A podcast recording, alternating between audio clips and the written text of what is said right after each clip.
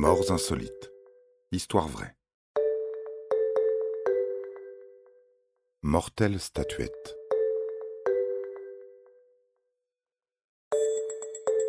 Peinture, gravure, sculpture, les œuvres d'art n'ont pas toujours fait la fortune de leurs créateurs.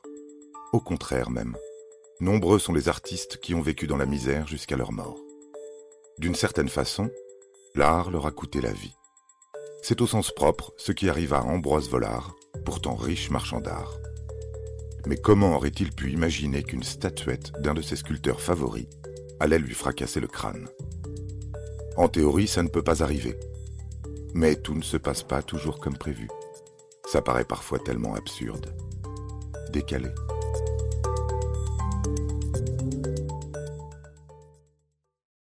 Ambroise Vollard est un marchand d'art audacieux, dépourvu de préjugés esthétiques. À la fin du XIXe siècle, il est un des rares à s'intéresser aux peintres impressionnistes. En 1895, il expose Gauguin, Van Gogh et Cézanne, que tout le monde méprise. En 1901, il expose pour la première fois un jeune peintre andalou de 19 ans, nommé Picasso. À son tableau de chasse, Vollard accroche aussi ensuite Degas, Derain, Renoir, Matisse. Pas de doute, Vollard est un visionnaire. Il sait reconnaître le génie là où il se trouve. Il ne s'en tient pas au peintre, puisque son cercle compte aussi des sculpteurs comme Auguste Rodin et Aristide Maillol. Les sculptures de ce dernier sont en bois, en plâtre et en bronze. Elles sont parfois monumentales, comme celles que l'on peut voir encore aujourd'hui au Jardin des Tuileries à Paris. Le 22 juillet 1939, dans l'après-midi, Ambroise Vollard, âgé de 73 ans, demande à son chauffeur Marcel Zein de l'emmener à Tremblay-sur-Mauldre. Ambroise apprécie Marcel, car il conduit vite et bien. Mais ce jour-là, aux environs de Pontchartrain, au lieu dit la Maison du Bois, Marcel n'est pas assez vif. L'automobile file à vive allure sur une route humide. Elle fait une embardée, un tonneau, et se retrouve dans le fossé. Or, le vieux marchand d'art transporte dans sa voiture quelques œuvres, dont un bronze de Mayol.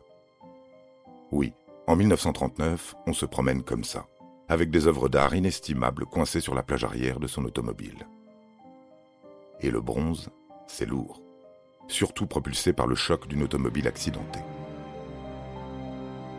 La petite histoire dit que la statuette tombe sur la tête de Volard et lui fracasse le crâne.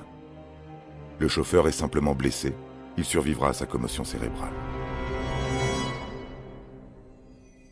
Les secours arrivent et transportent le marchand d'art à la clinique de Versailles, rue du maréchal Gallieni. Malgré les soins qui lui sont prodigués, il ne reprend pas connaissance et décède durant la nuit. Tué par une œuvre d'art, pour un esthète comme Ambroise Vollard, qui a côtoyé tous les grands artistes de son temps.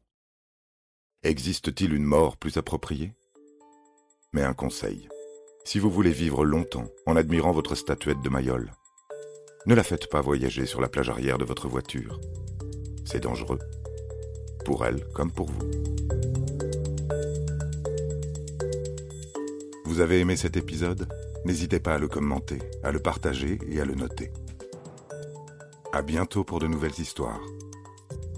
Studio Minuit, créateur de podcasts addictifs.